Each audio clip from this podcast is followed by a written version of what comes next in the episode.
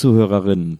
Wer hätte das gedacht? Es ist wieder soweit. Wir sind zurück aus der etwas längeren Sommerpause, die uns einiges abverlangt hat. Aber ähm, hier sind wir wieder am Start mit Deutschlands wichtigstem Filmpodcast, den es jemals gegeben hat und, das haben wir uns rechtlich schützen lassen, jemals geben wird.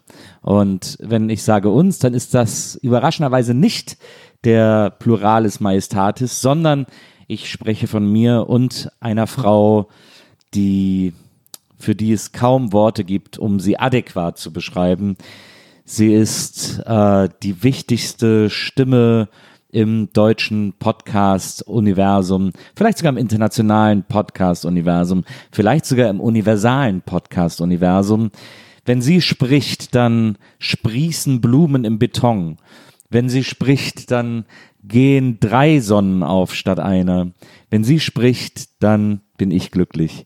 Meine Damen und Herren, ich präsentiere Ihnen meine und die beste Frau der Welt, Maria Bokelberg. Hi. So, Maria, wir sind wieder am Start. Wir sind am Start. Lass uns auch gar nicht lange reden, warum wir lange weg waren, ob wir jetzt wieder regelmäßig kommen. Es ist alles im Rahmen dieses Films, den wir heute geguckt haben, eine große Überraschung und wir werden es nie genau wissen. Was sollen wir lange reden? Gehen wir ins Big Eden, heißt es ja normalerweise. So heißt es normalerweise. Wir haben, äh, das können wir vielleicht an dieser Stelle auch schon ankündigen, es sind Magic-Wochen bei WIMAF. Ähm, denn wie wir zuletzt schon einmal äh, Vulkanausbrüche gegenübergestellt haben, bei Dantes Peak und Vulcano, wollen wir nun einmal die, die große weite Welt der Magie äh, back-to-back analysieren und fangen heute mit der einen Hälfte an, nämlich Prestige Die Meister der Magie. von Christopher Nolan, äh, der berühmte Film mit äh, Hugh Jackman, ähm, Christian Bale, Michael Caine, Scarlett Johansson, äh, wer war noch alles dabei? Alle, Andy Serkis und natürlich Rest in Peace. Schön, ihn mal wieder zu sehen. Sir, ich weiß gar nicht, ob er jemals zum Ritter geschlagen wurde. David Bowie. Bei uns ja. Bei uns ja. Ist es überhaupt was Gutes, ein Ritter zu sein? Ich meine, lass uns doch mal darüber sprechen. das ist ja so ein, Bundes, so ein bisschen Bundesverdienstkreuzmäßig einfach, ne, glaube ich. Das, ist, das klingt so krass unsexy, das Bundesverdienstkreuz. Naja, ja, ich, es ist ja ganz gut, dass es im Deutschen keine Ritterorden mehr gibt. Ja, aber bra- ja. Aber so funktioniert es, glaube ich, zum Ritter geschlagen zu werden. Das Ich würde lieber, ich würde lieber zur Fee geschlagen werden. Na, zur guten Fee. Ja, aber da, da hat Also, man wieder das Gefühl, dass ich- dazu geschlagen werden sich falsch Ja. anfühlt. Ich würde lieber, ich würde gern zur Fee auserkoren werden. Na, weißt du, ich, ich will nur sagen, die Welt ist im Wandel, im Guten und im Schlechten, hoffentlich zum Guten hin allerdings. Ja. Und da kann man doch auch nochmal überlegen, ob Leute noch zum Ritter geschlagen werden müssen. Aber brauchen wir gute Ritter nicht mehr denn je? Ritter in weißer Rüstung, die uns retten vor dem Einfluss des Bösen auf die Welt? Ich glaube, dass überhaupt niemand Weißes irgendwen noch irgendwie retten sollte und kann. Ähm, ich glaube, wir verhaspeln uns hier jetzt. Ich verstehe. Ganz kurz mal, kleine logistische Anmerkung. Ja. Nimm dir doch das Aufnahmegerät bitte auf die Couch. Jetzt ist, ich habe jetzt alles erledigt. Aber dann spannt es nicht, dann ist, bist du doch vielleicht entspannter. ich habe alles erledigt. Ja? Maria. ja. Ich habe Nils gerade beobachtet und ihr werdet es vielleicht an seinen Mikrofongeräuschen gehört haben, wie er kurz umgeräumt hat. Man hat nichts gehört. Auf meiner Seite war nichts zu hören. Nichts zu hören. Nichts zu hören. Ganz sicher. Ganz sicher. Okay, ähm, ich fand es total lustig äh, letztens mit diesen beiden Vulkanfilmen. Ja. Ich glaube, es gibt auch einen Begriff dafür, Twin-Movies oder so. Okay. Wenn kurz, also sehr kurz aneinander zwei Filme rauskamen, die sich sehr ähnlich sind, wie zum Beispiel jetzt Prestige und Der Illusionist, Ja. den wir äh, in zwei Wochen hier äh, on air haben werden. Ja. Und oder auch zum Beispiel ähm, Deep Impact und Armageddon waren, glaube ich, auch zwei solche Kandidaten. Ja. Da gab es ja einige oder Red Planet und was war der andere? Mission to Mars. Genau. Und das sind immer so Geschichten, die parallel dann auch entstanden sind und dann so eine mega Race gegangen sind. Wer ist jetzt schneller auch in der VÖ? da gibt's einige von. Da gibt's dann immer auch, vermute ich mal, interessante Stories dahinter, wie sich vielleicht irgendwie zwei Drehbuchschreiber zerstritten haben und dann jeder seine Version gemacht hat oder so. Na, das glaube ich auch. Auf jeden Fall ähm, legen wir heute los mit, äh, mit äh, Prestige.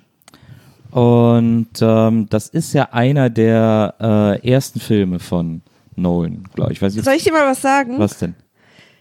Nach circa drei, also ich hatte den Film auch schon mal gesehen, 2006 kam der raus Ja. und heute nochmal. Und nach circa drei Viertel, ich habe ja wie immer eine kleine Trivia-Recherche gemacht, Ja, da habe ich erst erfahren, dass er von Nolan ist. Ich wusste das nicht. ah ja. Du Ähm, hast ja Nolan. Ich, äh, was heißt, ich hasse Nolan? Ich hasse Nolan nicht, ich finde ihn nur wahnsinnig überschätzt. Ich glaube, dass diese Nolan Appreciation, die es überall gibt, aus einem ganz unsicheren Ort kommt. Ähm, So, liebe Hörer, unsere E-Mail-Adresse ist wimaf.poolartists.de. Nolan, Nolan ist für mich einer der Regisseure und Autoren, die meisten Sachen schreibt er auch selbst, die er verfilmt, ähm, der äh, keinen Zugang zu seinen eigenen Gefühlen hat und äh, deswegen die Welt mit einer, mit seiner, mit seiner stets filmischen Umsetzung von ähm, maskuliner Fragilität ähm, beglückt. Aber um das so zu machen, muss man da nicht einen gewissen Zugang dazu haben? Nee, ich finde, ich finde alle seine Gefühle, ex, äh, alle seine Filme extrem gefühlskalt. Ich, da, Auf den jetzt heute? Mhm, da ist ja sogar Reffen äh, emotionaler als, als Nolan. Nolan ist ein, ist, finde ich, ein extrem unterkühlter, technischer Verwalter von Zeitebenen, aber der ist, ich finde, er ist kein emotionaler Regisseur. Ähm, ich glaube, der erste war, der erst nicht sogar Memento oder so. Ähm, ich, Und ist es aber immer, also muss es immer sein für dich? Kann nicht auch ein Film trotzdem okay sein, der so gemacht wird? Ja, aber ich, ich bin halt, ich, will- ich bin immer so empfindlich, wenn mir Leute äh, Sachen versuchen, als was anderes zu kaufen, als was sie sind. Also es gibt ja so Regisseure wie so Michael Bay oder so, der, äh, der sehr eindeutig zu dem steht, was er tut und der auch nicht versucht, mir das als was anderes zu verkaufen, sondern er sagt, ich weiß, das ist hier gerade eine Materialschlacht, ich gebe hier gerade sehr viel Geld aus, ähm, und es geht auch wirklich nur darum, wie viel Geld wir in die Explosionen gesteckt haben. Und ich werde jetzt einen Gelbfilter über das ganze, über den ganzen Film legen. Und das bin ich. Hallo, mein Name ist Michael Bay. Ja, ja, ich verstehe schon, was du meinst. Ich finde, ich bin mir nur nicht sicher, ob quasi das eine zu beweisen, das andere schlecht macht. Aber, aber bevor wir jetzt zu detailliert werden. Fandst du den Film denn furchtbar? Ich fand ihn okay. Wir haben übrigens den anderen noch nicht gesehen. Ich, kann mich, Ja, ja. ich glaube, den anderen habe ich auch tatsächlich noch nie gesehen. Aber das nur mal so, also wir können jetzt noch nicht vergleichen. Wir werden dann erst in zwei Wochen Also ich- vergleichen können. ich sag einfach ich wollte was es nur mal kurz als kleine, aber okay, jetzt go. ich sage einfach erstmal, was ich gut fand. Klar. Mm, Sollen wir kurz die Prämisse des Films erzählen? also ja. Also ich, ich kann ja mal ganz kurz Ja. abreißen. Äh, wirklich ganz kurz. Es geht um zwei Magier. Ich glaube, es ist so 1880 oder so irgendwie, ne? Ich glaube, gab es mal diesen einen Tagebucheintrag, wo er das vorgelesen Ja. hat. Irgendwie in den 1880ern. Äh, London, es spielt in London zwei Magier. Der eine ist Christian Bale, der andere ist Hugh Jackman. Und Michael Caine ist sozusagen so ein bisschen. Michael Caine ist doch das, was Michael Caine dann auch nochmal war in Now You See Me, oder? Also der, der die, der die Tricks sich ausdenkt. Der Mann hinter den Kulissen. Ja. Ja. Ich kann Also mich, im allerweitesten Sinne. Ich Ja. finde jetzt hier bei Prestige hat er eine deutlich stärkere Vaterfigur. Ja, ja, das auch. Und im Prinzip fangen wir an, dass ähm, ja, dass die beiden irgendwie gemeinsam für einen anderen Magier arbeiten in London und sich dann aus verschiedenen Gründen auseinanderstreiten und jeder der beste Magier werden will oder sein will. Es ist quasi so ein ein Streit äh, darüber, wer der bessere Magier ist, ein sich gegenseitig wegnehmen von Tricks, wegnehmen von Frauen und was den Film aber, also was quasi der Film, also die große Sache dieses Films ist, ist, dass der unfassbar viele Zeitsprünge macht. Und dass der nie länger als eine Minute in einer Zeit bleibt. Also man muss echt total dranbleiben. Das ist tatsächlich, habe ich im Trivia gelesen, es ist im Durchschnitt pro Minute einen Zeitsprung nach vorne oder zurück. Und ich war am Anfang auch total verwirrt. Irgendwann hat man es ja so ein bisschen raus und dann ähm, habe ich es auch verstanden. Und das ist, ähm, wir befinden uns auf verschiedenen Zeitebenen, wo quasi gerade einer der beiden immer jeweils die Oberhand hatte. Und ähm, genau, das ist so. Und es geht um so einen ganz großen Trick, der verschwundene Mann im Prinzip, äh, wo sie beide versuchen, die bessere Version davon zu machen, beziehungsweise zu durchschauen, wie der andere es macht. Michael Caine ist immer so ein bisschen dazwischen. Und, ähm, und das ist so der Film. Hat halt eine Menge Twists und Turns noch und bisschen Liebeskummer und ähm, viel Drama, viel Obsession und vor allen Dingen, und eigentlich wollen wir nur darüber reden, David Bowie. Ähm, So, jetzt kannst du das Gute sagen. ja. Stichwort der verschwundene Mann. Es geht in dem Film ja eher um das verschwundene Drehbuch, aber da reden wir gleich noch drüber. ähm, ähm, David Bowie war ganz toll an diesem Film. Wie schön David Bowie wieder zu sehen. Ich, Und weißt du, was ich auch toll fand an David Bowies Auftritt? Dass sie so ein Geheimnis darum gemacht haben, also David Bowie hat übrigens Tesla gespielt, Ja. dass sie so ein Geheimnis darum gemacht haben über diese Überfigur, der immer auch so ein bisschen sich im Verborgenen hält. Und als wir ihn dann das erste Mal sehen, ich hatte vergessen, dass es David Bowie ist, äh, als wir ihn dann das erste Mal sehen, äh, war ich richtig stolz auf den Film, weil ich habe mit einer totalen Enttäuschung gerechnet, dass entweder irgendwer unbekannt ist oder irgendwer, wo man denkt, so okay, aber es war, es war einfach die perfekte Schauspielerwahl, weil, weil dieses, diese geheimnisvolle Aura der Magie hat David Bowie ja auch so krass und man rechnet auch überhaupt nicht mit David Bowie in dem Moment. Und es ist auch ein besonderes Erlebnis, David Bowie mit dunklem Schnurrbart zu sehen. Also so verschiedene Sachen kommen da aufeinander. Und ich fand's, ich fand's total cool. Ist eh auch ein sehr gut gecasteter Film, muss man sagen. Also ziemlich gut besetzt. Ähm, das äh, fällt auf jeden Fall auch äh, auf die Habenseite. Aber wir machen jetzt ein haben, äh, ein haben soll Konto auf. Ja, absolut. Ähm, und ich, die Zeit, also die, so eine Geschichte in so einer Zeit zu erzählen, ist ein, ist ein originelles Milieu. Also Magie ist sowieso ein originelles Milieu und das dann auch noch in dieser, in diese Zeit um Tesla zu packen und Tesla eine wahre Figur zu so einer, zu so einer mystischen Zauberfigur zu machen und so, das, das irgendwie alles zusammen, das, sowas finde ich immer gut. Ähm, eine so real existierende Person in fiktive, äh, in fiktive Handlungen zu stecken. Das finde, da bin ich irgendwie immer, ich weiß auch nicht warum, aber das gefällt mir irgendwie immer. Das finde ich irgendwie Ich, gut. ich finde auch, also warum ich die Filme unter anderem auch ausgewählt habe, ist, ähm, und ich wusste nicht, dass einer Nolan ist, Ver- verzeih mir bitte, ist, weil ich ja weiß, dass du äh, zaubern magst. Ja, ich bin großer Zauberfan. Mm, Wir, wir müssen eigentlich auch noch, eigentlich müssen wir den auf drei Filme erweitern und als dritten Film Bird Wonderstone gucken. Ähm, aber das nur am Rande. Fällt mir gerade mal so. Fällt mir Der dritte so Zauberfilm, der ins, auch 2006 rauskam, war übrigens Scoop, wo auch Hugh Jackman und, und Charlotte Johansson mitspielen. auf. Charlotte Johansson heißt der jetzt. Scarlett. Sorry. ähm, ja, also äh, es, es, der sieht gut aus, äh, der Film. Ähm, der ist toll, toll gespielt, toll besetzt. Ähm, und, äh, und wir sehen David Bowie wieder. Das sind ja, das ist ja nicht, das ist ja ein gutes Pfund, das man da mitbringt. Ähm, das ist nicht wenig. Ähm, Das notieren wir uns mal für Nils Buckeberg auf der Habenseite. Äh, ich habe gestern noch von einem Regisseur gelesen, der gesagt hat, äh, er versteht, warum immer alles so plot-driven, äh, warum die Leute immer glauben, alles müsse so plot-driven sein. Für ihn zähle Character, Character, Character. Ähm, das fand ich auch eine, das fand ich auch eine interessante ähm, Herangehensweise und Sichtweise auf Film. Ähm, und viele Filme, die ich ätzend finde, empfinden das, glaube ich, auch so. Äh, ich überlege die ganze Zeit, welche Filme, die ich mag, das so sehen. Aber sei es drum.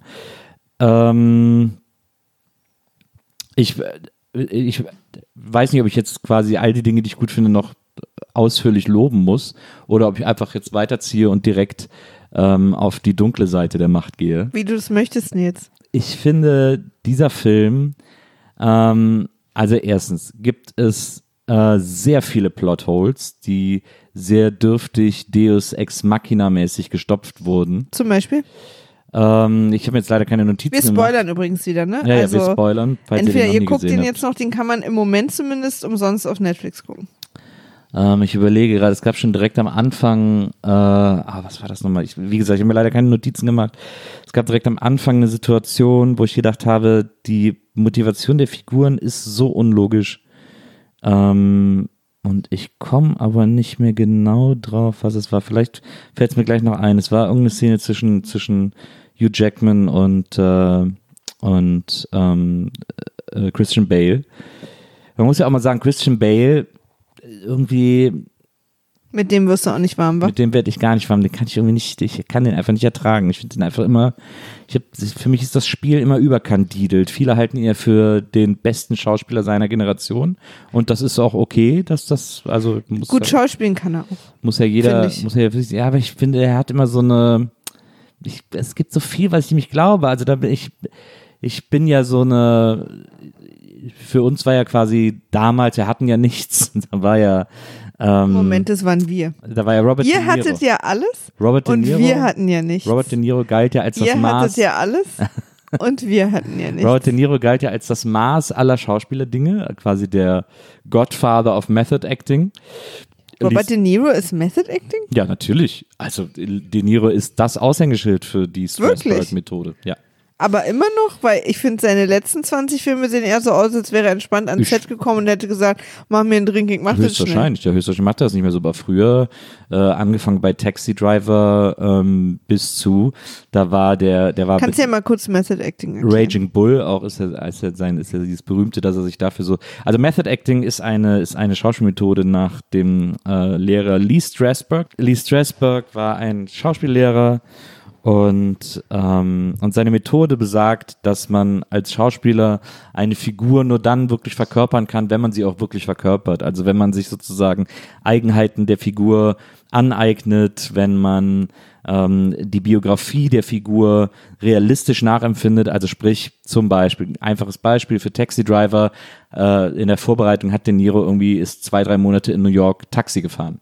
War zwei, drei Monate Taxifahrer in New York. Für Raging Bull, auch äh, Scorsese äh, De Niro Film, hat De Niro, wo er einen Boxer spielt, hat er sich irgendwie richtig äh, Boxerfett angefressen und auch trainiert äh, Monate, um eben ein Boxer zu sein und so. Also Und ist es auch diese Methode, wo man am Set quasi im Zeitraum des Drehens nicht aus der Rolle rausfällt?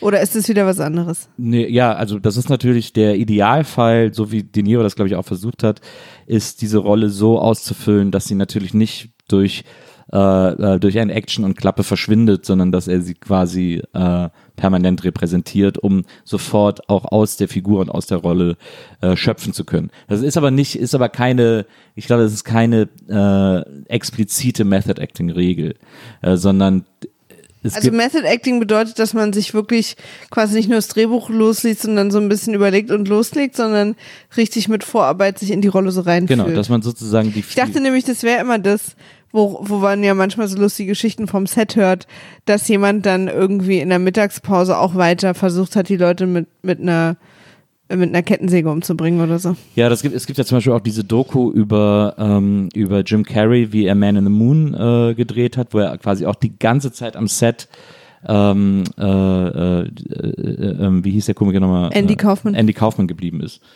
Ähm, und äh, also das gibt es, aber das ist das ist kein Muss sozusagen für diese Methode. Die, Okay. die Idee der Methode ist, dass man die Figur lernt ähm, und dass man die Figur erlebt vor allem, nicht nur theoretisch, sondern praktisch erlebt. Äh, und deswegen Dinge macht, die die Figur im Film macht und im Vorfeld, um das genau nachvollziehen und nachleben zu können, was die Figur ähm, erlebt oder oder motiviert oder so. Ja. Also ich meine, Und das macht Christian Bale auch immer. das, äh, Christian Bale ist auch jemand, der äh, sehr nah, aber ich weiß nicht, ob er jetzt genau äh, Strasberg macht, aber ähm, ist auf jeden Fall jemand, der immer seine Rollen sehr intensiv ausfüllt und sehr nah am Method Acting ist ähm, und immer sehr, äh, ja, mit, die, die Rollen mit so einer, mit so einer überbordenden Intensität füllt, äh, Ja. die er spielt. Ja. Ähm, ich finde aber, dass das bei Bale manchmal so ein bisschen den ein, das eine Mühe zu viel ist. Ich finde, dass Christian Bale manchmal so wirkt, als, äh, als wenn er das unbedingt wolle, also auch als, als wolle er diese Figur unbedingt mit Leben füllen. Und dann führt es ganz oft zu so, zu so äh, Figuren wie zum Beispiel in äh, American Hustle, wo er dieser schmierbäuchige, halbglatzen-Typ ist, ähm, wo ich dann beim Film quasi nur noch davon abgelenkt bin zu denken, so, jetzt hat er sich die Wampe angefuttert und jetzt hat er sich die Haare so abrasieren lassen, dass diese Scheiße aussieht. Also dann wird's halt ein Gimmick. Dann wird dieses Method Acting plötzlich zum Gimmick. Hä? Das verstehe ich überhaupt nicht. Weil das ist ja bei jedem Schauspieler so. Egal was für ein Acting er macht, sie machen irgendwas, dass sie so aussehen wie ihre Rolle. Ob es jetzt ist, sich das anzufüttern oder sich quasi ein Fettsuit anzuziehen.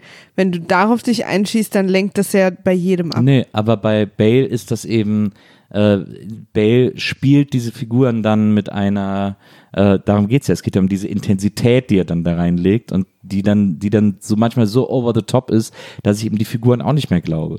Hm. Aber ist es nicht, weil du dich dann einfach auf ihn eingeschossen hast? Nee, es ist, weil Christian Bale ähm, Übertreibt? Nicht, ja. Christian Bale übertreibt seine Rolle, wie man im Hip-Hop so schön sagt. Na, richtig krass fand ich es bei Der Maschinist. Ja, den ich, den ich leider auch sehr, sehr öde fand. Also der, das war aber auch Ja, aber der war Regie. ja auch so Das gedacht. lag jetzt nicht unbedingt an. Nee, aber ja, der war ja auch so, also dieses super langsame Tempo und diese, Ja. dass da nicht richtig was passiert, sondern dieses, Also mir Ja, gefällt auch seine okay. Rollenauswahl nicht. Ich finde irgendwie die Rollen, die er spielt, meistens irgendwie doof. Ähm, aber außer den Drachenfilm, ist das ein Drachenfilm? wo er mit Matthew McConaughey Drachen gejagt haben. Was war das denn? Wie hieß der denn? War das dieser Boll-Film oder ist nee? Der was Film? Der Boll-Film? Ja. Keine Ahnung, ob war das ein Boll-Film? Glaube ich nicht. Hieß es nicht Herrschaft des Feuers oder so? Keine Ahnung. Kenne ich nicht. Ja, aber das heißt ja nicht, dass es nicht sich äh, äh, lohnt, darüber zu reden. Aber mit mir kannst du nicht darüber reden, weil ich kenne den Film nicht. Ja. Okay, dann Aber wie dem auch sei, ähm, du guckst jetzt gerade mal nach, äh, wie der Film heißt. Ähm, ich, äh, äh, sagen wir mal, aber also ich mag dir zustimmen, dass vielleicht ich auch einfach ab einem gewissen Punkt von diesen Christian Bale Rollen und seiner Rollenauswahl so genervt war, dass ich ihm keine faire Chance mehr gegeben habe. Das ist, kann ich nicht, kann ich Aber nicht es ist, das ist ja auch okay. Also, weil man mag ja manchmal einfach Naja. Schauspieler nicht und dann Naja. kann man, bei mir äh, gibt es auch so ein paar Schauspieler, die kann ich einfach, die sehe ich nicht gern, die finde ich einfach blöd. Und dann, und dann kann ich quasi da auch nicht mehr loslassen Naja. von. Ich finde, nur das muss man dann auch wissen. Also das kann ich nicht ganz von der Hand weisen. Ich mochte seinen Patrick Bateman, dafür war er echt super besetzt, das hat extrem gut gepasst. Äh, American Psycho. Stimmt. Ähm, da ist ja uns, glaube ich, allen auch aufgefallen. naja, ne? genau. Ja, Das- hier die Herrschaft des Feuers. Äh, Christian Bale, Matthew McConaughey. Äh, es ist, ist ein Drachenfilm. Wer hat da Regie geführt? Moment. Rob Bauman. Ah, okay. Den fand ich toll. Den habe ich nicht gesehen, aber ich bin ja auch nicht so ein Drachen-Dude.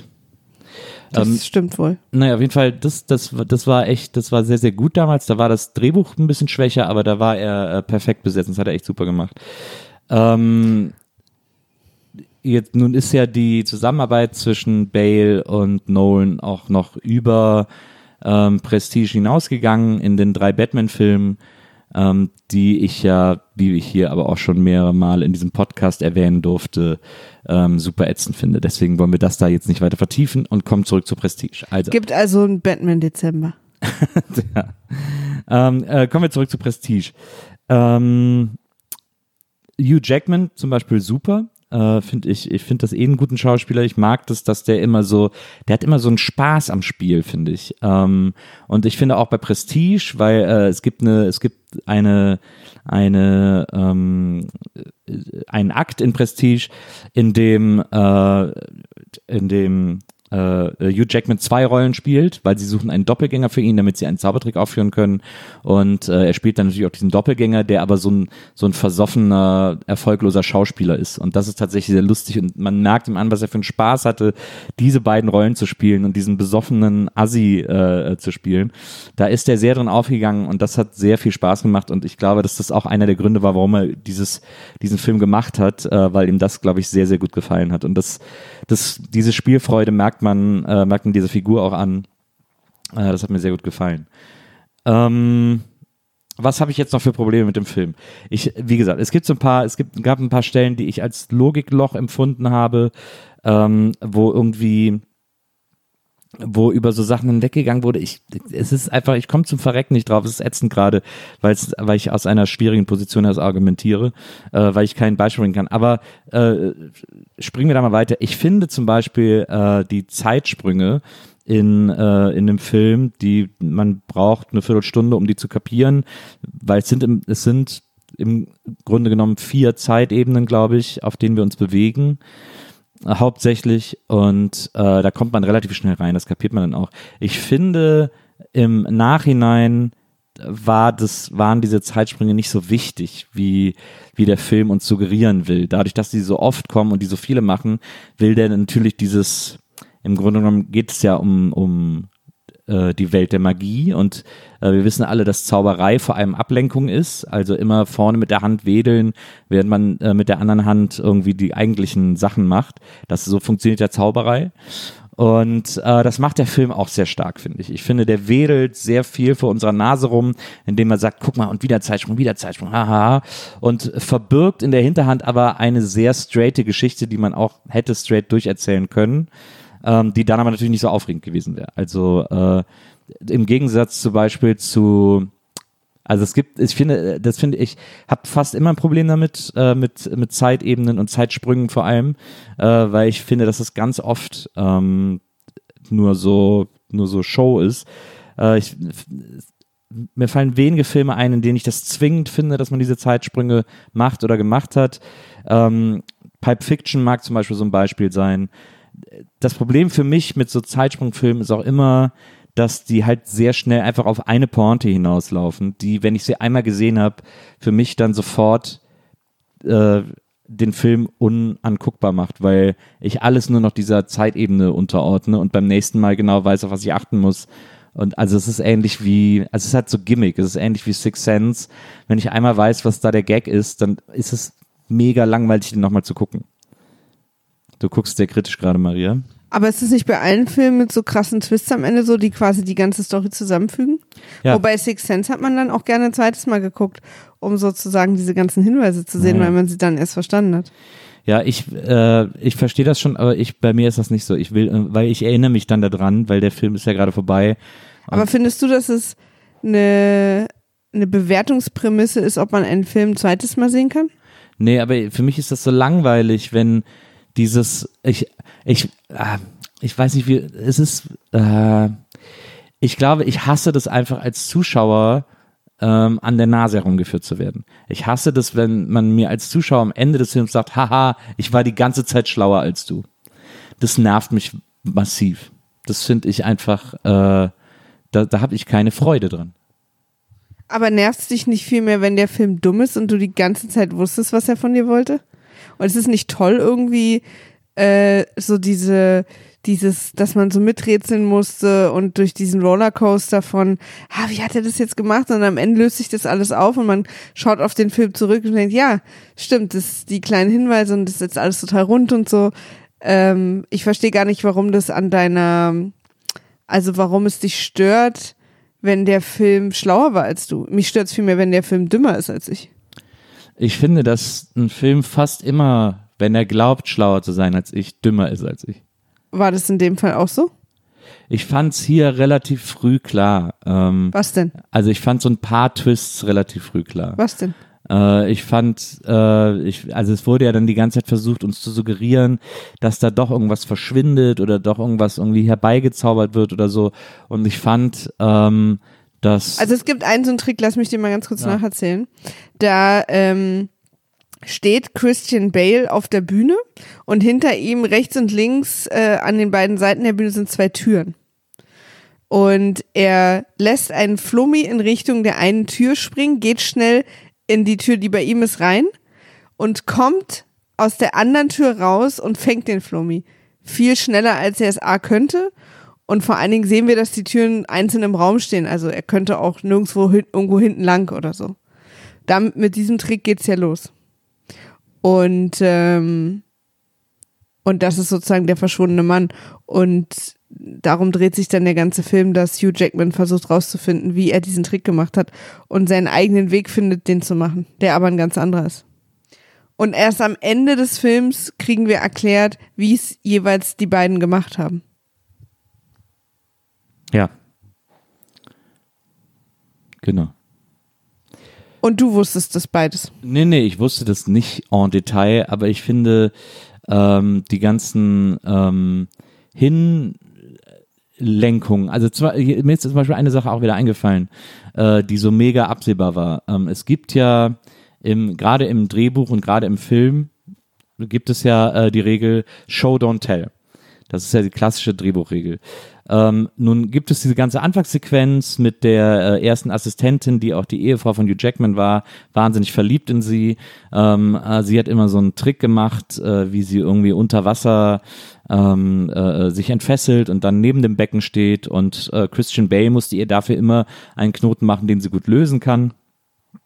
Ähm, Der aber auch hält, sie daran hochzuziehen. Genau, der aber auch hält, sie daran hochzuziehen. Und, ähm, und dann besprechen sie in der Garderobe, äh, dann sagt Christian Bale, ja, wir müssen ja aber den, den doppelten längsten Knoten machen, weil das ist realistischer. Und dann sagen, äh, dann sagen äh, Hugh Jackman und Michael Caine, nee, den kann man unter Wasser nicht so gut lösen. Und dann sagt sie, doch, ich kann das. Und Christian Bale sagt, ja, wenn wir nichts einsetzen, dann wirkt der Trick nicht, dann wirkt der lächerlich. Wir müssen den, wir müssen diesen Knoten machen. Vor allen Dingen ist ja auch ein Concern, warum sie überhaupt darüber reden, ist, dass der Knoten, den er jetzt macht, nicht unbedingt hält, wenn sie daran hochgezogen wird und sie sich dann vielleicht die Beine bricht, wenn sie da runterfällt. Das, darauf basiert er das ja, dass sie da einen besseren Knoten machen müssen. Ja, ja, aber auch, er sagt aber auch, es geht darum, dass es für die Zuschauer auch dramatischer wirkt und deswegen auch ein richtiger Knoten gemacht werden muss, weil sonst wäre es fake sozusagen. Und, äh, und dann äh, und, und Michael Caine und äh, Hugh Jackman sagen, lass uns doch bitte einfach das so machen, wie wir wie es jetzt die ganze Zeit funktioniert und wie wir es jetzt immer gemacht haben und so. Und man merkt so Pat, äh, äh, Christian Bale an, dass er so, hm, okay. Wolltest du Patrick Bateman ja, sagen? ja, aber er ist so, äh, äh, er ist so abgefuckt davon. Und dann, äh, und die nächste Szene ist, äh, dass sie den Trick wieder auf der Bühne machen. Und es ist wirklich so, wieso habt ihr mir denn die ganze Szene, die jetzt kommt, jetzt gerade im Voraus erklärt? Warum muss ich das denn jetzt alles angucken, was ihr mir gerade alles erklärt habt? Weil dann macht er ihren Knoten und dann ertrinkt sie natürlich in diesem Becken, in diesem Bassin vor allem und Hugh Jackman ist super traurig, dass seine Frau ertrunken ist. Und da habe ich gedacht, wie schlecht ist das geschrieben, dass die ganze Szene, die jetzt folgt, mir gerade hier vorher erzählt wurde. Also diese Rampe ist so lächerlich aufgebaut. Ähm, da ist dann, da hat die Szene überhaupt keine Wucht mehr, überhaupt keine Stimmung mehr ähm, weil das völlig absehbar ist, dass das passiert. Also man hätte entweder dann die Szene weglassen müssen oder was auch immer, oder äh, man hätte es anders, man hätte es anders lösen müssen. Und das finde ich macht der Film relativ oft, dass er mir Sachen erzählt, die als nächstes passieren, oder dass er mir, dass er Sachen so mit so einem Holzhammer anmeldet, dass mir klar ist, dass die so kommen müssen. Also auch dann überhaupt diese ganze Fehde zwischen den beiden. Hugh Jackman lässt sich dann ein Bart stehen oder klebt sich ein Bart an und geht dann zu einer Zaubershow von Christian Bale, wo er auf sich schießen lässt wobei er heimlich immer die Kugel beiseite nimmt, aber ähm, Hugh Jackman äh, packt dann eine eigene Kugel, weil er den Trick durchschaut hat, heimlich wieder in den Lauf und schießt, äh, er schießt sozusagen oder versucht äh, Christian Bale zu erschießen, der aber dann gerettet wird in letzter Sekunde von seinem, von seinem Assistenten ähm, wobei es aber passiert, dass, äh, dass, dass Hugh Jackman ihm zwei Finger abschießt. So. Und das ist immer alles so angemeldet. Das hat mich so wahnsinnig genervt bei diesem Film. Ich finde da, ähm, also klar gibt's Twists am Ende, die ich nicht so voraussehen konnte.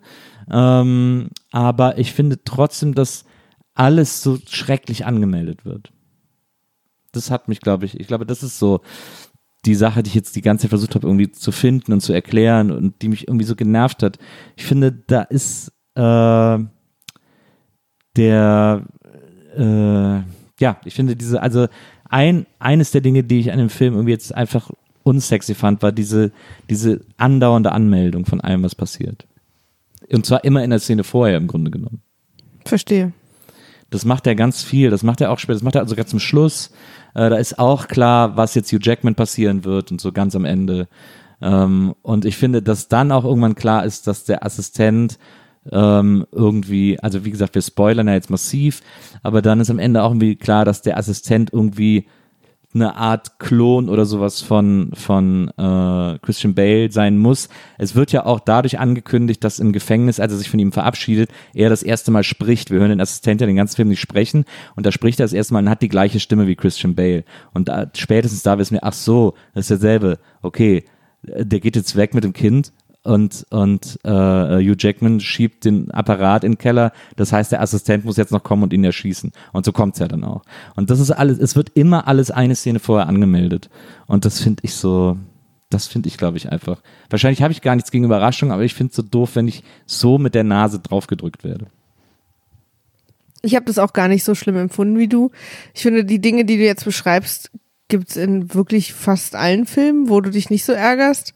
Ich weiß nicht, warum dir das jetzt hier so doll aufstößt. Also ich finde auch, dass es super absehbar war, dass die Frau am Anfang stirbt. Also, ne? Weil es quasi ja diesen dollen Konflikt zwischen den beiden geben musste. Ähm, und das war vielleicht kurz vorher in dieser etwas längeren Szene, hätte man das jetzt nicht so lange erklären müssen, aber wir brauchten das andererseits ja auch, um die Wut zu verstehen, dass es kein Versehen war. Ne? Also, um das, also, was Hugh Jackman auch die ganze Zeit ja wissen wollte, ist, ob Christian Bale ihr diesen komplizierten Knoten mit Absicht gemacht hat Ja. oder nicht. Ja.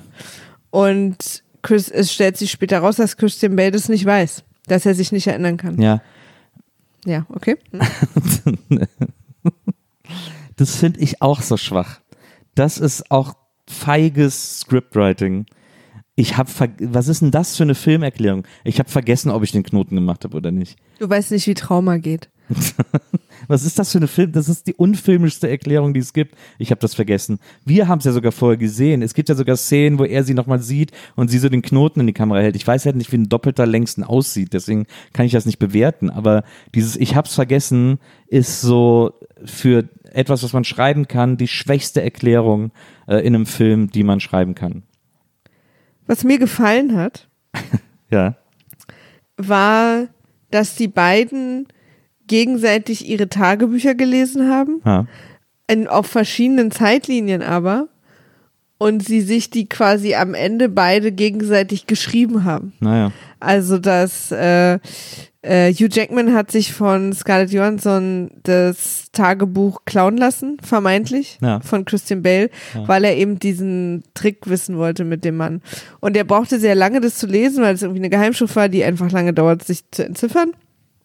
Und liest sozusagen eine Zeit lang im Film dieses Tagebuch und lernt dadurch auch total viel. Also erfährt dadurch total viel, lernt dadurch total viel. Aber am Ende erfährt er eben, dass auch seine Assistentin äh, Scarlett Johansson, die quasi nach seiner Frau sein neues Love Interest war, ihm nie verziehen hat, äh, dass er sie zu Christian Bale zum Spionieren geschickt hat, wie so eine Angestellte. Ähm, und dass sie ihm das Tagebuch übergeben sollte, weil nämlich am Ende des Tagebuchs quasi er ihn plötzlich direkt anspricht und ihm nämlich gar nichts verrät und ihm nur sagt, dass, ähm, dass seine Assistentin ihn, ihn dann am Ende geliebt hat und ihn sozusagen übers Ohr gehauen hat. Ähm, und parallel aber nur in der Zukunft ist Christian Bale im Gefängnis, vermeintlich für den Mord an Hugh Jackman. Ähm, und liest wiederum das Tagebuch von Hugh Jackman, was er denkt, was er irgendwo, weiß ich jetzt gar nicht mehr herbekommen hat. Ach nee, es wurde ihm im Gefängnis gegeben, genau. Und liest es und versteht seinerseits wiederum ganz viel, was passiert ist und Motivationen und bla bla und wird am Ende halt auch angesprochen. Und merkt vor allen Dingen am Ende, während er liest und liest und liest, dass da drin was steht, was jetzt gerade passiert, sprich, er kann gar nicht tot sein, er hat ihn, weil er denkt, er hat ihn wirklich, also er nicht, er denkt nicht, er hat ihn umgebracht, sondern er denkt, er ist wirklich tot. Ähm, und der Mord wird ihm angehangen, aber er, er hat ihn ja sterben sehen.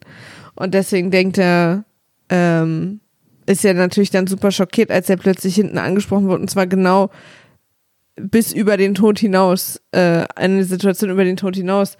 Äh, und das ist für ihn natürlich dann plötzlich der Beweis, dass Hugh Jackman nicht tot ist, sondern dass er irgendwie seinen Tod gefaked hat, um ihn loszuwerden. Und da haben sie sich aber beide gegenseitig verarscht. Fand ich, äh, hat mir auch gefallen. Ähm, fand ich auch gut, die Idee mit den Tagebüchern, dieser Ansprache und so, das war ganz schön.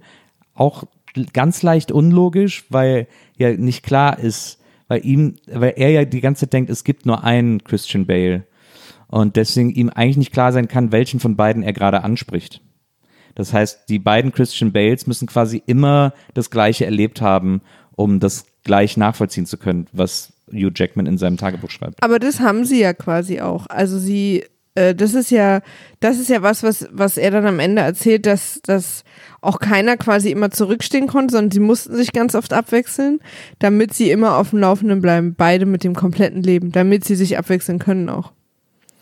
Und deswegen, das ist, glaube ich, immer was, was sie sich so eng ausgetauscht haben, dass sie es quasi beide erlebt haben. Ähm, also das, ich finde diese, diese Christian Bale, weil er ist halt ein Zwilling, er hat einen Zwilling und sie haben beschlossen, das wird ja auch ganz am Anfang angemeldet mit diesem, als sie so einen chinesischen Zauberer sehen, der quasi die ganze Zeit so tut, als wäre er gebrechlich, damit man nicht glaubt, dass er Zaubertricks machen kann, für die man total viel Kraft braucht. Übrigens basiert auf einem äh, Zauberkünstler, der jahrelang ähm, sozusagen so eine chinesische, und ich sage es jetzt quasi im Rahmen der Zeit, also weil ich so gelesen habe, äh, vermeintlich exotische Zauberschutz machen, irgendwie Ende des 19. Jahrhunderts in London, glaube ich. Und als er dann gestorben ist, übrigens, weil der Kugeltrick, der hier an anderer Stelle im Film vorkommt, schiefgegangen ist, ähm, hat sich rausgestellt, dass der einfach ganz normaler Engländer war und nur so getan hat, als wäre er Chinese. Ja. Also, äh, und den, äh, äh, den sehen äh, Hugh Jackman und Christian Bale und dann sagt, äh, und dann sagt äh, Hugh Jackman, guck mal, der ist doch ganz alt. Und Christian Bale sagt, nee, der ist eben nicht alt, äh, der ist jung und stark, deswegen kann der das. Der tut, er hat sein ganzes Leben der Illusion gewidmet. Deswegen muss er jetzt bis zu dem Moment, wo er in der Kutsche nach Hause fährt, einfach auch immer noch so tun, als wäre er alt und gebrechlich, damit diese Illusion niemals. Genau, obwohl das hier nur so eine Seitengasse ist, aber irgendwer könnte ihn sehen. Er hat Genau. sich einfach, er ist, solange bis er alleine ist in einem Raum, ist er dieser alte Mann. Genau, er ist so, zu 100 Prozent dieser Illusion committed. Und man sieht so, wie das äh, Christian Bale total fasziniert und da dann auch äh, offensichtlich diese Idee wächst, mit seinem Zwillingsbruder was zu machen. Genau. Und dann, äh, so, also das ist quasi so die Prämisse, die dann eben am Ende aufgelöst wird, dass Christian Bale und sein Zwillingsbruder sich zu 100 Prozent dieser Illusion, äh, die Christian Bale durchzieht, äh, gewidmet haben. Genau, Und, und ihr ganzes Leben dem untergeordnet haben. Und wenn man jetzt den Film nochmal gucken würde, würden einem so Sachen auffallen, wie, dass seine Frau immer gesagt hat, dass er extreme Stimmungsschwankungen hat, was halt, er ist halt zwei Menschen. Und dass seine Frau immer gesagt hat, an manchen Tagen glaube ich dir, wenn du sagst, ich liebe dich, an anderen Tagen nicht. Aber das macht halt dann wieder keinen Sinn, weil wenn sie Stimmungsschwankungen haben und der eine sich in der andere verliebt als der andere und sie beide ähm, lieben leben, äh, dann und ordnen sie eben nicht ihr ganzes Leben dieser Idee oder dieser Illusion unter, sondern versuchen gleichzeitig jeder auch noch ein eigenes Leben zu leben und das so gut wie möglich alles miteinander zu verbinden. Das ist eben nicht die hundertprozentige, äh, äh, das hundertprozentige Leben dieses. Ja, ja, na, das ist, glaube ich, das, was ja ein bisschen auch die Message war, dass die Opfer, die man, die man quasi, also man kann es halt nicht perfekt machen. Weil man am Ende ja doch irgendwie Mensch ist und Opfer bringen muss und dann einem einfach andere Sachen auch dazwischen kommen. Ja, aber das fand, das, das ist eben, da, das fand ich eben so, das haut ja, also das hat für mich nicht hingehauen, weil das so, weil das, wenn das Commitment schon daran scheitert, dass der sich in eine Frau verliebt, also wir wissen alle, dass gerade im Film Liebe immer das, die stärkste Motivation ist und alles irgendwie umschifft, aber wenn die, wenn die Christian Bales behaupten, sie wollen alles dieser Illusion unterordnen und dann schon daran scheitern, dass der eine sagt, oh, ich muss unbedingt mit der Frau Sie sind zusammen ja sein. daran nicht gescheitert. Also, es war halt blöd, aber sie sind ja daran nicht gescheitert. Äh, Im Longtail dann doch. Also einer von beiden ist tot am Ende. Ja, und, die aber nicht, und die andere Frau hat, nicht, sich, hat sich aufgehangen. Ja, so. das, klar, die Frau hat sich aufgegangen, aber quasi ihre Illusion ist ja daran nicht gescheitert. Aber wenn einer von beiden tot ist, ist die Illusion auch nicht mehr möglich. Aber er Also. ist nicht, äh, er ist nicht tot, weil sich einer von den beiden in Scarlett Johansson verliebt hat. Das, das ist keine Folge daraus gewesen. Ja, Deswegen stimme ich dir da nicht zu. okay. Ich stimme dir zu, dass sie hätten da ein bisschen disziplinierter sein müssen. Ich finde aber auch okay, wenn sie sich sozusagen auf die, diese Illusion einlassen, ne? Und der eine ist ja verliebt in die quasi offizielle Frau. Ja. Sarah, glaube ich, ist sie. Äh, und macht ja mit ihr auch ein Kind, sie heiraten, Ja. also es ist quasi die offizielle Ehe, die ja dann beide führen. Und dass der andere sagt, ich habe mich jetzt auch verliebt und sie es quasi als Affäre machen, ist ja okay. Also das sehe ich nicht als Scheitern der Illusion.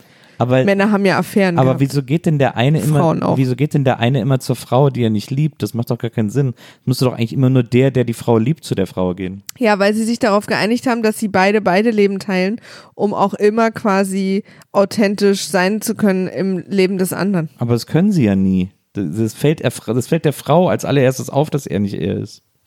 Klar, das ist halt Geheimnisse.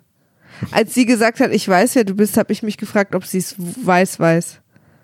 Oder ob sie nur ahnt oder so. Keine Ahnung. Weißt Aber das, ich fand das irgendwie, un, das hat irgendwie, ich finde es extrem behauptet. Ich finde auch, dass es, wenn man es richtig ins Detail des Alltags denkt, schwierig ist Ja. und Lücken hat. Ähm, ich finde es aber auch nicht so wichtig wie du, dass es, dass sie es mir jetzt, dass wir uns jetzt mal hinsetzen mit denen und sie sollen mir mal so eine Sieben-Tage-Woche erklären. Nee, ich finde, also es gibt so ein paar, ich finde zum Beispiel auch, Ähm. äh, viel, mehr, viel mehr interessiert mich tatsächlich, was du denn davon hältst, dass wir es ja am Ende wirklich mit einem Zaubertrick zu tun hatten. ja, weil die Sachen wirklich kopiert werden sozusagen. Äh, Also das, was find ich Tesla, Auch, ja, also der Film behauptet, dass Tesla es geschafft hat, mit einer Maschine quasi, Klon ist glaube ich das falsche Wort, wenn es um, um Dinge sich Kopieren auch handelt. Ja. Kopien, also dass der, der macht eine Kopie von, kann eine Kopie machen von Hüten, Menschen, Katzen, allem, allem.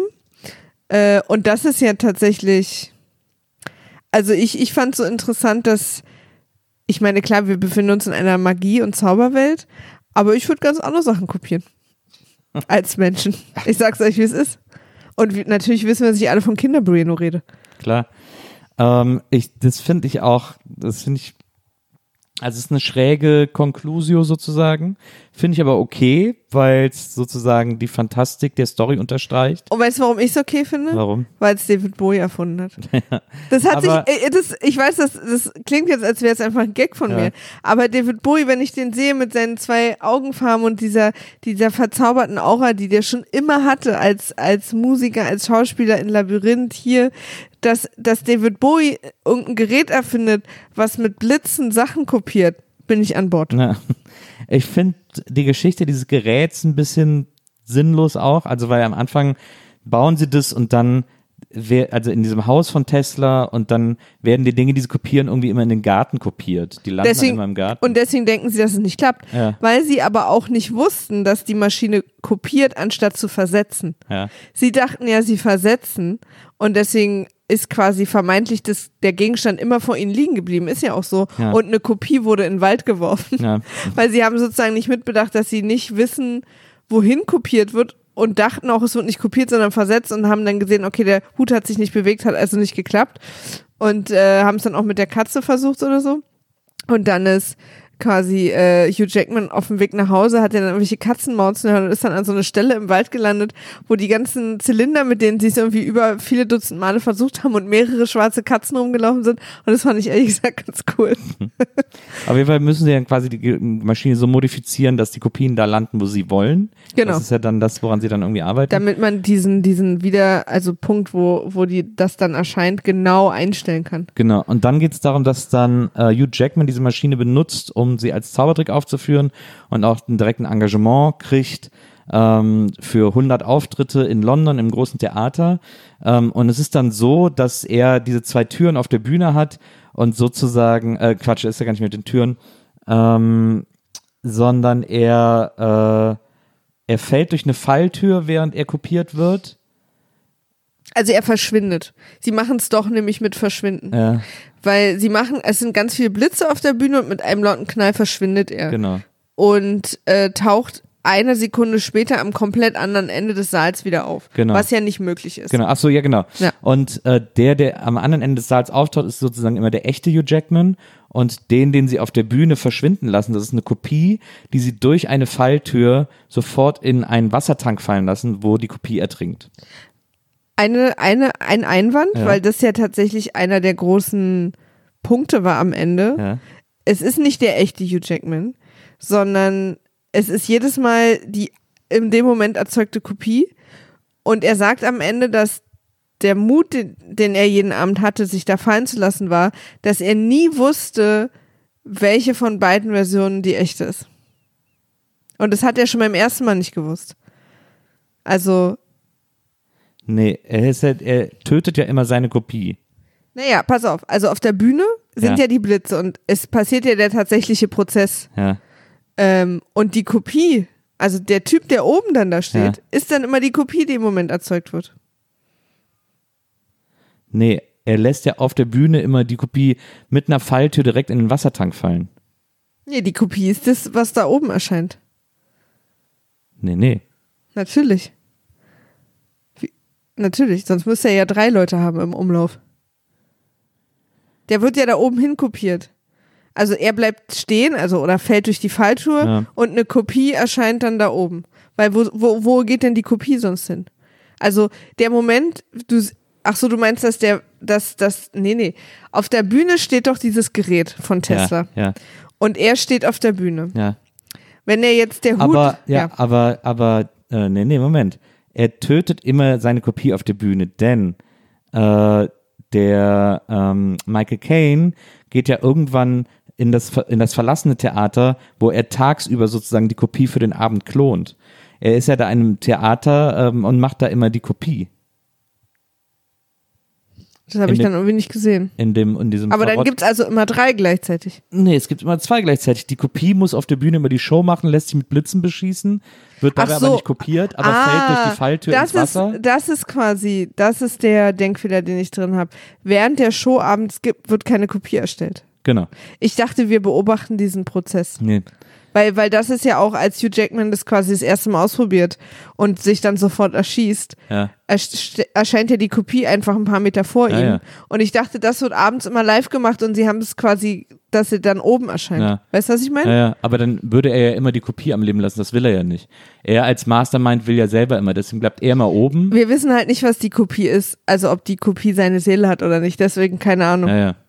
Nee, aber ich, also so wie ich das verstanden habe, weil er so, weil der aber, weißt du, aber weißt du, was ich dachte, was ein Hinweis darauf ist, dass die Kopie nicht einfach nur eine Kopie ist, ist als, als er das erste Mal sich selber kopiert ja, und die Kopie, nein, nein, ich bin nicht der, und dann wird er erschossen.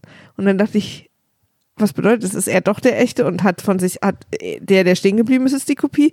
Und Hugh Jackman sagt es auch am Ende, dass er das nie wusste. ja, ja, aber im Grunde genommen ist, ja, aber ich, äh, wir wissen ja von den Zylindern, dass die, dass das nicht die Kopie ist, sondern dass das immer das Original ist. Wissen wir nicht genau. Es kann ja schnell ersetzt worden sein, das Original wurde weggeschoben. Klar, ich weiß schon, was Ja, du ja. meinst, aber trotzdem.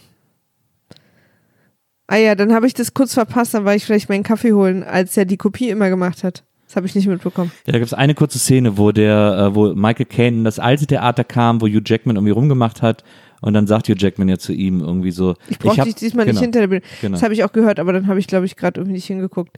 Das, ähm, und deswegen gibt es quasi nur einmal 100 Shows, weil er ja nicht für immer äh, quasi die ganzen Leichen irgendwie loswerden kann. Genau. Und die stehen dann alle in diesen, in diesen Glaskästen, die mit Wasser gefüllt sind, Genau. unter dem Theater im Keller. Und das finde ich auch so unlogisch. Es hätte doch, es, es hätte doch gerade zu der Zeit hundertfach effizientere Methoden geben können, als immer so ein, als immer diesen super riesen Wassersack zu bauen, äh, der irgendwie, äh, der auch noch riesengroß ist. Der ist ja nach jeder Show dann auch weggefahren worden. Klar, Mit so einer Kutsche. Das habe ich auch gedacht, dass du die quasi hättest runterfallen lassen können und dann einfach hätte jemand die Kehle aufgeschlitzt und weggeschafft. Oder so. was auch immer. Tausend Aber- Möglichkeiten.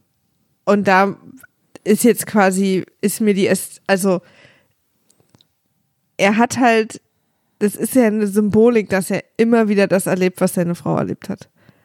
Das ist ja quasi eine, eine Selbstbestrafung. Ja, ja. Das ist ja, und deswegen akzeptiere ich es so. Es geht ja um eine, um eine Ästhetik und eine Symbolik in dem Film.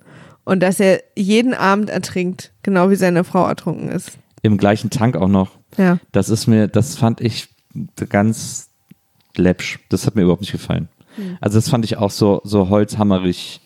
Äh, also dass er die dann auch alle behält, dass wir am Schluss in so einer Halle sind, wo die Ja, das ist natürlich 100 total Tanks dämlich. Das ist, so. das ist ja auch für den Effekt. Ja, das ja. ist ja auch total dämlich, aber es ist natürlich, äh, es wirkte durchaus schon ein bisschen beeindruckend, fand ich. Ja, aber ich finde in einem Film, der sich die ganze Zeit so raffiniert gibt und so, dann so ein plattes, äh, so, ein- so ein plattes Schlussbild zu wählen, das fand ich einfach irgendwie, deswegen mag ich das nicht, weil das, deswegen, deswegen empfinde ich das dann am Ende, das ist halt dann der letzte Geschmack, der mir bleibt, äh, als jemand, der halt die ganze Zeit so tut, als ob, aber nicht irgendwie ganz konsequent, bis zum Ende irgendwie bei der bei seiner Idee von Erzählung bleibt. So, das, das ist dann halt, weiß ich nicht.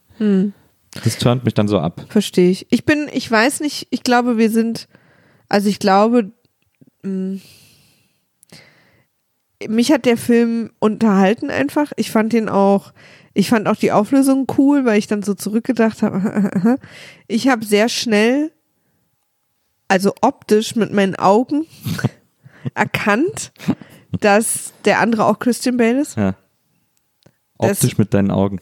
Ja, du weißt, was ich meine. Ja, ja. Also mir nicht zusammengereimt, sondern Ja, ich finde, dass man gesehen hat, dass das Christian Bale ist, der dieser ältere Dude, Assistent, den der vermeintlich immer da mit sich hatte. Und deswegen hatte ich schon relativ, ich hatte dann nur kurz überlegt, war der schon vorher bei Tesla und hat sich quasi einmal klonen lassen? Also kopieren Naja, lassen? naja. Das hatte ich kurz Das gedacht. denkt man ja auch, das soll man wahrscheinlich auch die ganze Ja. Zeit denken. Also für die, die quasi schon so weit denken, die sollen. das soll Genau, dann weil er ja auch Tesla sein. mit Tesla Genau. ihn irgendwie so ein bisschen, genau.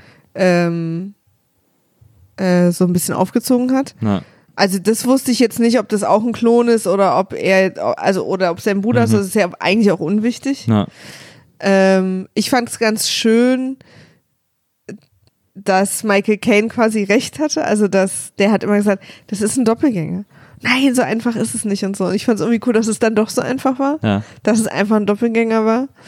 Und wie du ja schon auch erzählt hast, wurde Christian Bell am Anfang in die Hand geschossen, ihm wurden zwei Finger abgeschossen und sein Bruder musste sich die dann auch abhacken, damit Ja. beide sozusagen, beiden diese zwei Finger fehlen. Also sie haben schon sich committed. ja.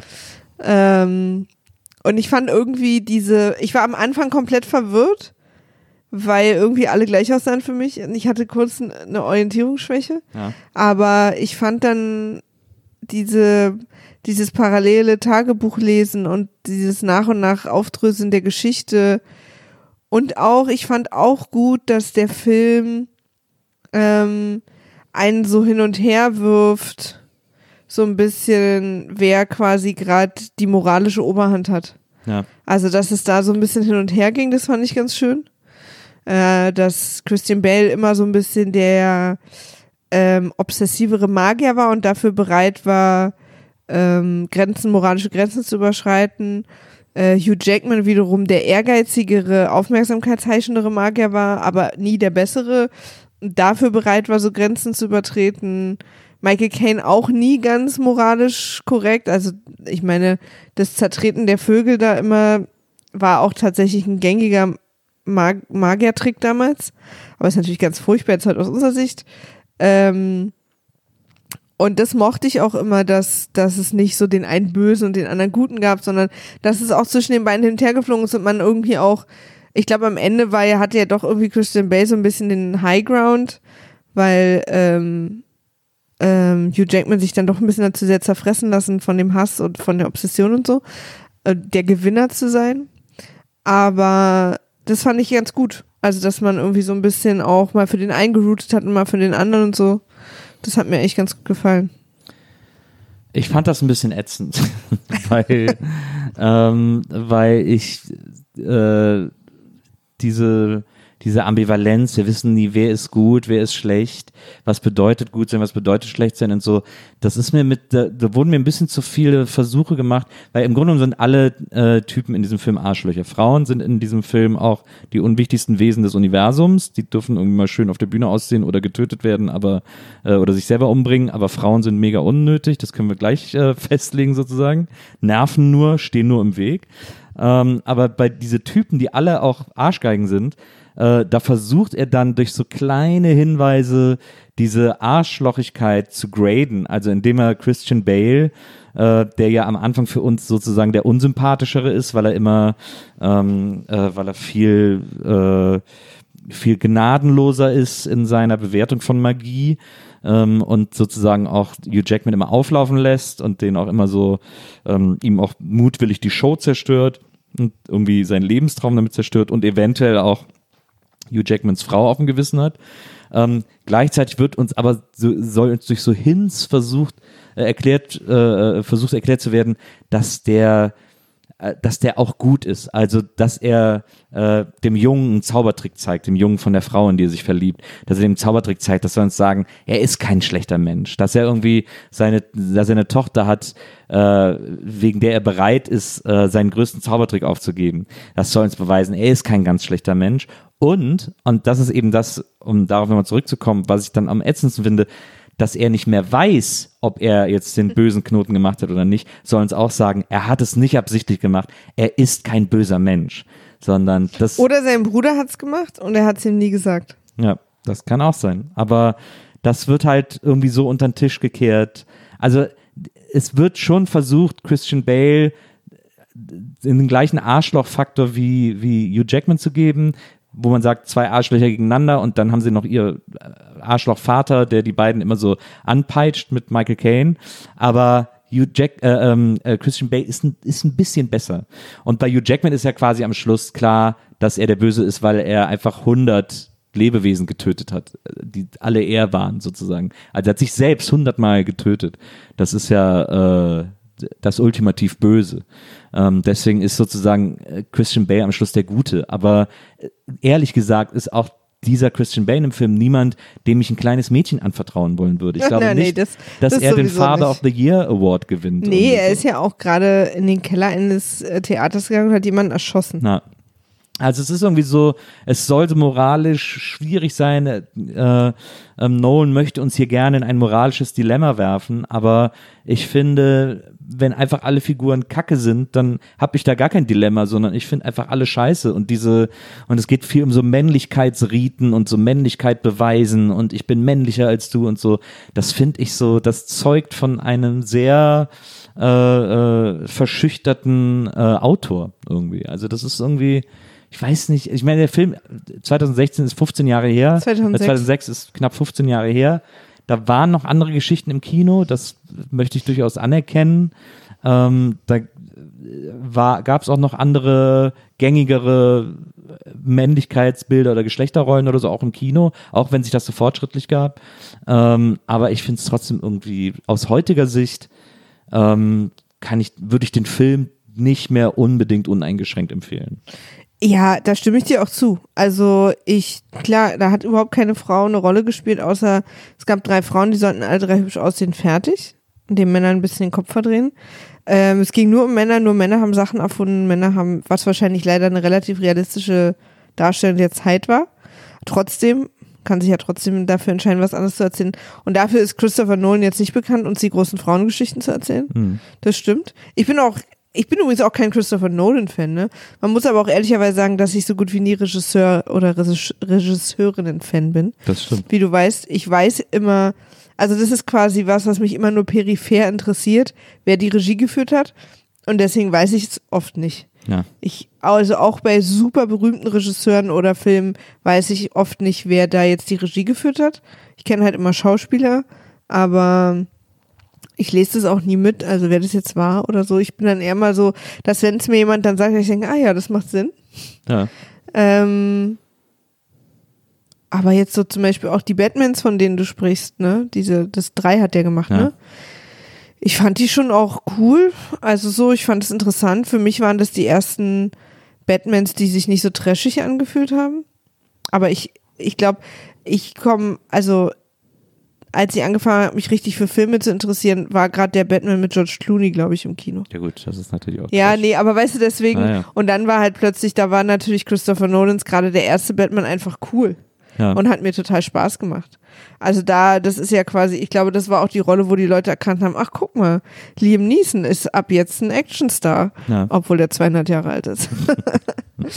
ähm, und da hat, hat er leider nie wieder rausgefunden. Taken 24 kommt, glaube ich, nächste Woche in die Kinos. ähm, und ich, ich mochte den Film irgendwie. Ich mochte, wie der aussah. Ich mag halt auch die Zeit. Also ich mag ja auch so Period Pieces. Ähm, und wahrscheinlich, wenn ich ihn jetzt nochmal unter. Ich finde aber auch deine.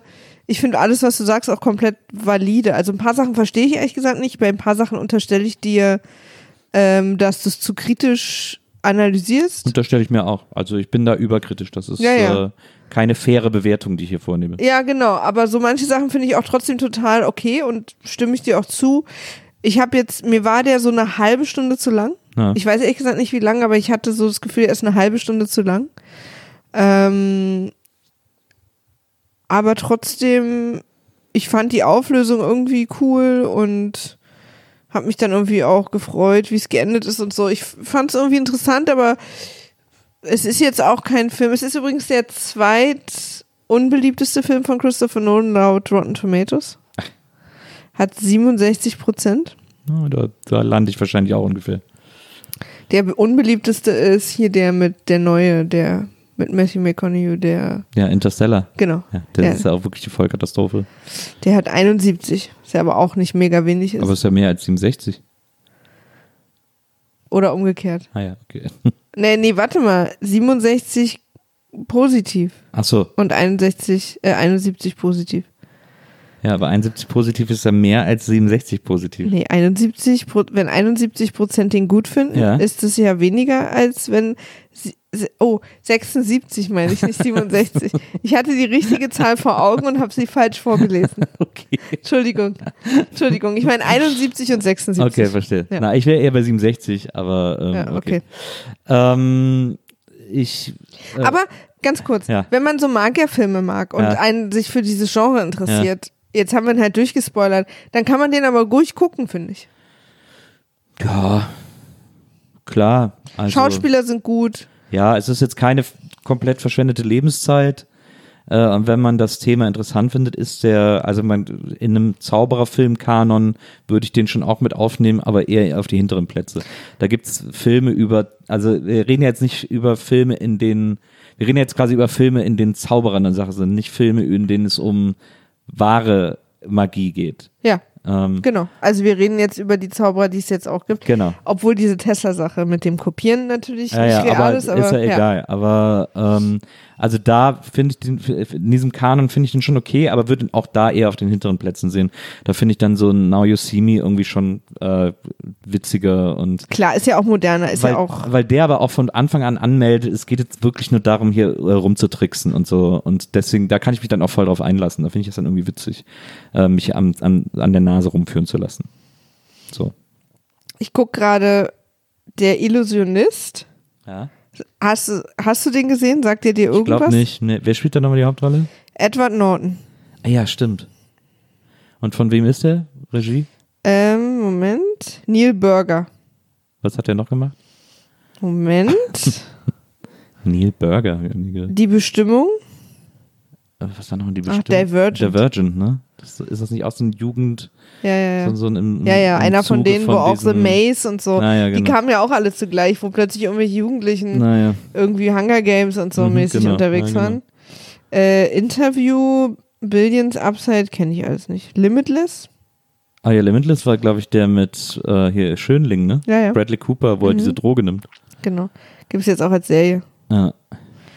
Ja, so einige Sachen. Ich gucke gerade hier. Nicht viel. Okay, Also wirklich nicht viel. bin gespannt. Also gerade als Regisseur, wenn ich das hier richtig sehe, ähm, hat er echt nur eine Handvoll Filme gemacht hier. So acht oder so. Ja. Und Naja. er kam im gleichen Jahr raus. Wir, ich, ich bin mir ehrlich gesagt nicht sicher, ob ich ihn mal gesehen habe, aber wenn, dann hat er offensichtlich keinen großen Eindruck hinterlassen. äh, aber ich freue mich drauf, den mit dir anzugucken. Ich auch, mein Schatz. Wir Und werden. mit dem hier zu vergleichen, mal sehen. Also die Fotos sehen furchtbar aus übrigens, Ja. die ich hier gerade schon auf IMDb sehe. Also ich bin äh, nicht keiner guten Dinge, ja. aber mal gucken. Das äh, wird übernächste, in der übernächsten Folge passieren. In der nächsten zaubern wir beide uns erstmal in die Welt deutscher äh, Befindlichkeiten, deutscher Wohnzimmer, westdeutscher Wohnzimmer der 80er Jahre. Oh ja. das wird richtig gut. Und dann, äh, und dann gucken wir den Illusionist. Liebe Zuhörerinnen, wenn ihr sagt, wow, was habe ich da gerade gehört? Was hat Nils für eine unfassbare Superscheiße erzählt? Hat, darf, ich finde, der Typ dürfte überhaupt, dürfte überhaupt gar keinen Film mehr gucken auf dieser Welt. Oder wenn ihr findet, hm, er hat nicht so unrecht, ich nehme mein Nolan-Poster von der Wand. Oder wenn ihr sagt, Team Maria, ganz klar, äh, was die Frau sagt, hat immer Hand und Fuß. Äh, wenn ihr irgendetwas davon uns mitteilen möchtet, dann könnt ihr das tun unter folgender E-Mail-Adresse. Vimaf at poolartists.de. Da freuen wir uns sehr über euer Feedback. Betreff Ich liebe Nolan.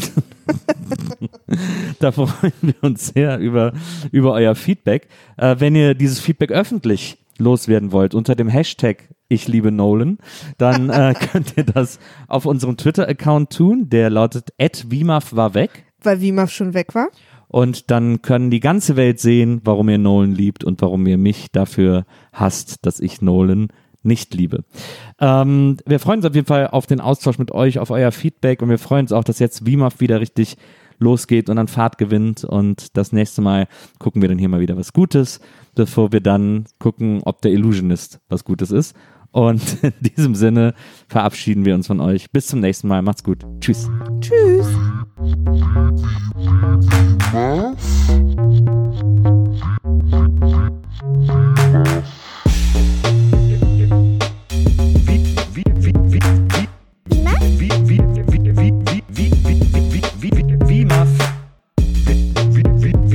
Wiedersehen, Wiedersehen, Wiedersehen macht Freude. Wiedersehen, Wiedersehen, Wiedersehen macht Freude. Wimaf? Wiedersehen, Wiedersehen, Wiedersehen macht Freude. Wiedersehen, Wiedersehen, Wiedersehen macht Freude. Wimaf? Wiedersehen, Wiedersehen,